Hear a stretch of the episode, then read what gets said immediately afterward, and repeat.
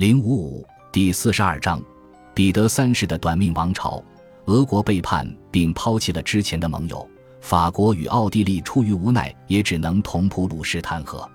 法国对此义愤填膺。路易十五的外务大臣舒瓦瑟尔公爵对俄国大使说：“阁下维护神圣的盟约，应该是我们首要考虑的事情。”路易十五也公开表示，尽管愿意听到有人提议建设持久而光荣的和平局面。但他自己必须同盟国保持完全一致的步调。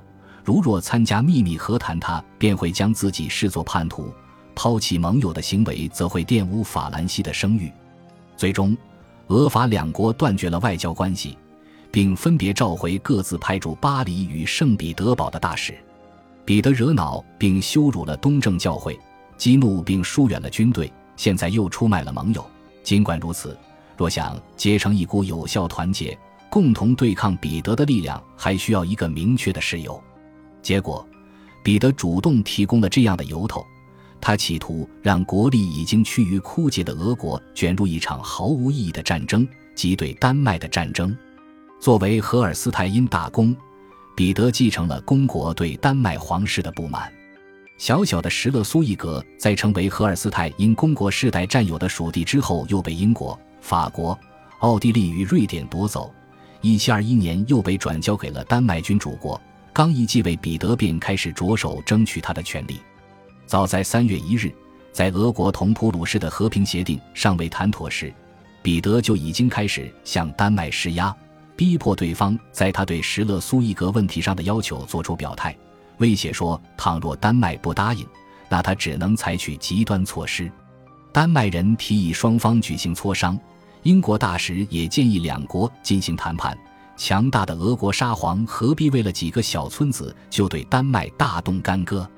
然而，很快所有的人便发现，凡是涉及赫尔斯泰因的问题，彼得就只会一意孤行。就连新盟友普鲁士国王腓特烈都无法阻止住他的冲动。在此之前，彼得对普鲁士一直表现得毕恭毕敬。可现在，就连那些以固执出名的德意志人都见识到了他的执拗。终于，在六月三日这一天，彼得答应了和谈的请求。会议将在柏林举行，由腓特烈从中调停。不过，他明确表示，会谈各方必须重视俄国对丹麦的最后通牒，拒绝他的要求就意味着开战。除了要求丹麦对在荷尔斯泰因犯下的过错进行赔偿之外，彼得还有另外一个理由挑起战争，他一直将普鲁士国王美化成一位勇士，他也曾吹嘘过自己年幼时在基尔挫败侏儒，在王宫里操纵着士兵面人横扫桌面，并命令真正的战士在练兵场上进行操练。现在他渴望在真正的战场上建功立业。彼得对盟友和全欧洲宣称自己热爱和平，此刻他却蠢蠢欲动地想要出击丹麦。俄军从普鲁士人手里辛辛苦苦争取到的胜利果实被剥夺了。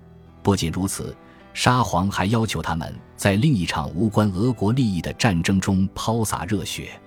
看到新沙皇在即位后这么短的时间里便要发动一场新的战争，就连腓特烈也试图劝阻他。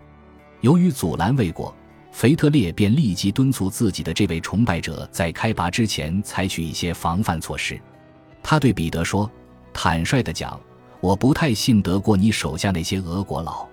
倘若趁你不在时有人纠集起试图罢黜陛下您的小集团，那可如何是好？”他建议彼得在动身前最好去莫斯科举行加冕典礼及祝圣仪式，把所有不可靠的人都收押起来，最后再调派忠诚于他的荷尔斯泰因军队驻守圣彼得堡。彼得认为腓特烈完全多虑了。在给腓特烈的信中，他写道：“如果俄国人想要伤害我，那他们早就动手了。